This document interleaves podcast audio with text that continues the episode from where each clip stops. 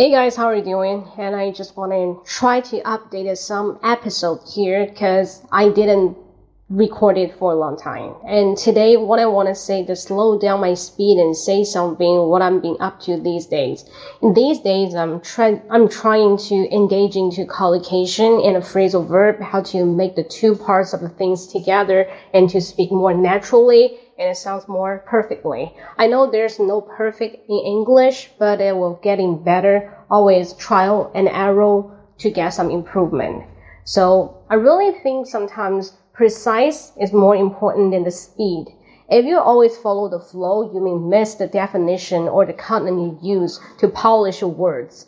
And now I tried a different kinds of the way to make it to expand my vocabulary, expressions. Then I draw into the conclusion watch more shows, especially for the reality show. Now I can recommend you here and one named Love in Spectrum. Love in the Spectrum. So we're talking about people, they're disabled in some kind of a social uh, thing and then just getting along with each other. How can still start up to build up a relationship with each other, even they are in the same situation, they're on the same boat, right? Um, so I think that's the one I really strongly recommend you to watch. A very short and like 30 minutes in one episode and totally five episodes. So when you've done it and try to think about something by yourself to refresh it and think about do you have any reflection in your body and can you see through yourself?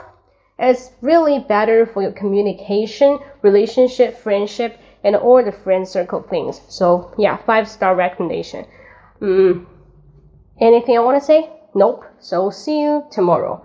Uh, and I just want to start up this platform again to practice my English instead of teaching you guys. Because I'm the one still stick in it, insist in the way and on it, still going now. Yeah. So what about you? Tell me.